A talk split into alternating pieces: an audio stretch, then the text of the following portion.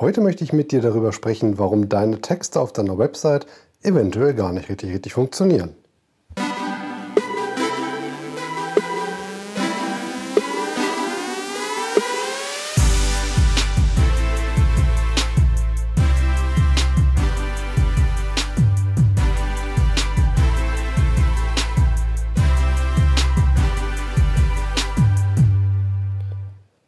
Das war aber mal ein sehr sperriges Intro heute.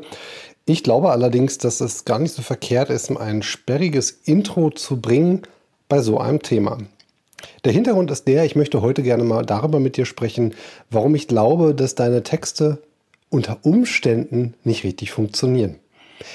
Woran mache ich eigentlich fest, ob ein Text funktioniert? Nun ja, also ich beginne einfach eher damit, ob er überhaupt gelesen wird weil das ist schon mal eine Voraussetzung dafür, dass ein Text inhaltlich funktionieren kann.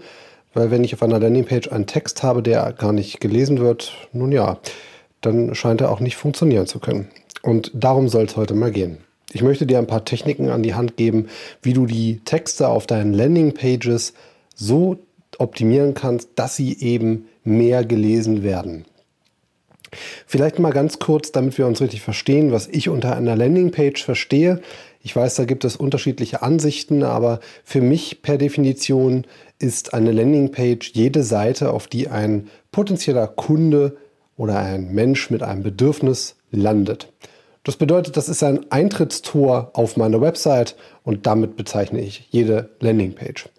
Und ähm, ich habe von Anfang an sehr, sehr viel Wert darauf gelegt, dass ich nicht einfach nur einen Text schreibe, der für Suchmaschinen optimiert ist. Ja, ich arbeite da natürlich auch mit Tools, natürlich in Anführungszeichen, weil es gibt auch Menschen, die schreiben gut rankende Texte, ohne ein Tool zu benutzen, aber ich bin halt kein guter Schreiber, weswegen ich auch gerne Videos mache und eben auch podcaste, weil ich besser reden kann, als mich in Wort und Schrift einfach so auszudrücken, wie ich es gerne möchte. Und ähm, deswegen brauche ich einfach Tools, die mir dabei helfen, Sätze zu formen, die sich nicht nur gut anhören und die sich gut lesen lassen, sondern die eben auch funktionieren im Zuge zu meinem Ziel. Weil am Ende mache ich das Ganze ja natürlich nicht nur aus reinem Zeitvertreib äh, und, und Spaß an der Sache, sondern ich lebe davon und da muss letztendlich auch so ein Text funktionieren und in der Regel habe ich eben auch nur eine Chance, nämlich die erste Chance, ähm, die ein Nutzer oder besser, die ich mit einem Nutzer habe. Und da muss letztendlich der Text funktionieren. Und wie ich schon sagte, damit er funktioniert, muss er eben auch erstmal gelesen werden. Und da gibt es so ein paar Hilfsmittel, die du anwenden kannst, um eben deine Nutzer und Besucher, nennen sie wie du möchtest, ich nenne sie gerne User, dazu zu bringen, diese Texte auch zu lesen. Fangen wir erstmal mit den unterschiedlichen Typen an. Äh, was gibt es für Nutzer und wie arbeiten sie sich durch die Seite durch? Es gibt einmal die Skimmer oder Scammer. Ich bin mir jetzt nicht ganz genau äh, schlüssig, was jetzt eins von beiden, eins von beiden stimmt. Äh, dann gibt es die Scanner und dann gibt es die Reader. Diese drei äh, Kategorien gibt es und äh, tatsächlich, sie äh, arbeiten sich auch von Anfang bis Ende so durch. Das heißt, jemand, der, ich glaube, Skim ist das, äh, jemand, der eine Seite auf die Art und Weise liest, schaut sich in der Regel erstmal nur die Struktur an. Das heißt, ähm, kannst du in etwa dir so vorstellen, als wenn du quasi äh, ganz schlecht gucken kannst und jemand, der äh, eine Seite vollständig liest, der sieht die Seite sehr, sehr scharf, weil er alles sich angeschaut hat, was du quasi dort ähm, anbietest. Jemand, der scannt, der sieht größtenteils die Bestandteile und jemand, der einfach nur die Seite sich quasi beim Durchscrollen durchgeht, um zu gucken, ob wirklich alles drauf ist oder ob das das ist, was er eigentlich gesucht hat, der ist eben derjenige, der zum Problemfall wird. Und ähm, du wirst eben vom Scanner zum Reader und ähm, deswegen ist es so wichtig, dass du Elemente reinbaust, die jemanden quasi hooken, festhalten an deiner Seite. Und ähm, da gibt es ein paar Technologien, die möchte ich dir jetzt gerne vorstellen. Zum einen eben ganz klar Überschriften. Ich weiß, damit wird gerne etwas sparsam auf Landingpages gearbeitet. Ich finde jedoch, es gehört sich einfach dazu, dass man eine Struktur in einen Inhalt reinbringt und Struktur schaffen Überschriften.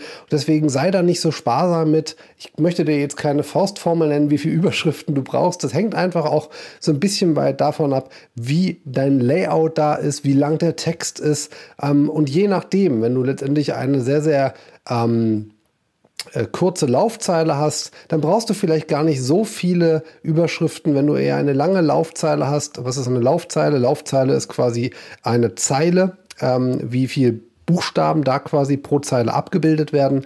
Es empfiehlt sich 70 Zeichen in etwa da zu haben. Das ist angenehm und alles darüber hinaus wird dann einfach sehr schwierig zu lesen.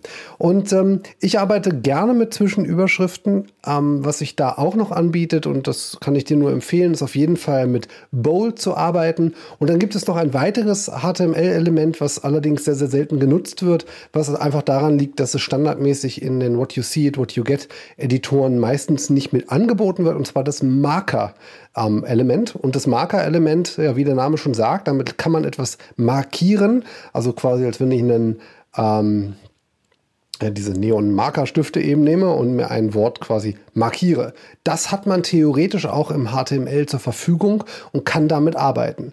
Wenn du mal ein Beispiel sehen möchtest auf gutewebsites.de, ähm, dort habe ich das ab und zu auf der Startseite zum Beispiel mit verarbeitet, nämlich immer dann, wenn ich möchte, dass ein Leser dort hängen bleibt, dass er dort sieht, aha, die haben das, was ich gesucht habe und ich sollte mich wohl mal näher mit deren Inhalten befassen. Und genau darum geht es eben, aus diesen Scannern Reader zu machen. Und das schaffe ich eben dann, wenn ich Elemente hervorhebe, die wichtig sind für meine Zielgruppe, um zu erfahren, dass man hier wohl bei einem richtigen Anbieter ist für den Bedarf, den man hat. Und deswegen Markiere all die Worte, die wirklich Sinn machen für deine Zielgruppe. Löse dich bitte von dieser althergebrachten Suchmaschinenoptimierungsstrategie, dass man äh, die Worte hervorheben muss, die wichtig sind fürs Ranking, hinzu, dass du eben das hervorhebst, was für deine Nutzer wirklich essentiell ist. Und das kann auch mal ein halber Satz sein. Das ist vollkommen in Ordnung, solange es dem Nutzer hilft, sich zu orientieren. Was natürlich auch noch hilft, sind Listenelemente. Menschen sind äh, von der Regel her meistens faul, vor allem beim Lesen, und sie wissen einfach, Listen sind nicht so lang wie Paragraphen und deswegen wird meistens nach einer Liste auch gesucht, schon ganz intuitiv. Und wenn du eine Liste drauf hast, in der die wichtigen Kernelemente deiner, äh, deines Angebots drinstehen, dann mache das. Dann hilft das den Nutzern, um einfach vom Scanner zum Reader zu werden. Diese Elemente, diese Kleinigkeiten helfen einfach. Du kannst auch zum Beispiel unter Bildern durchaus einfach mal noch eine Bildbeschreibung hinzumachen. Empfiehlt sich so oder so, auch fürs Bilderranking in den Suchmaschinen, aber es hilft auch da nochmal etwas mehr Struktur für den Nutzer zu bringen. Und da habe ich schon ein Wort noch genannt, was leider auch nicht so pauschal zu beantworten ist, nämlich dieses Stichwort Struktur. Bau diese Struktur auf, um einfach Menschen mehr Möglichkeiten zu geben, von einem Scanner zu einem Reader zu werden, damit dein Text eben funktioniert. Abschließend noch ein Tipp. Es gibt in dem äh, Google Tag Manager eine Funktion, dass man ähm, die ähm, Visibility tracken kann als Event in Google Analytics. Und ich habe es bei mir zum Beispiel so, dass sämtliche Elemente auf einer Landingpage vertaggt sind. Das heißt, ich kann genau sehen, wie lange hast du dich mit einem Absatz quasi befasst. Und in meinem Fall ist es dann so, dass ich diesen Wert auch an Analytics übertrage. Das heißt, ich weiß genau, wie lang ist dieser Paragraph und ein Deutscher liest im Schnitt vier Sekunden pro Wort und dementsprechend weiß ich auch, wie lange sich jemand mit diesem Inhalt befasst haben muss, also wie lange dieser Teil im Viewport des Nutzers sein musste, damit er diesen überhaupt lesen konnte.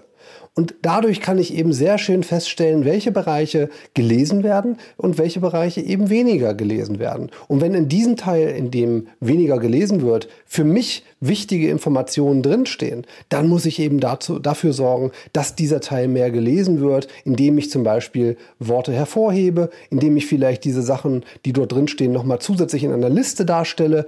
Ähm, das sind ein paar Möglichkeiten, die ich habe und das sind die, die ich dir heute einfach in diesen täglichen Podcast meines, meiner Audio Challenge vorstellen wollte. Ich hoffe, du kannst einiges mitnehmen und wir hören uns morgen wieder. Und ich glaube, morgen zum ersten Mal tatsächlich on the road. Ich sitze morgen im Zug und da werde ich da mal was aufnehmen. In diesem Sinne, hab einen schönen Tag, mach's gut.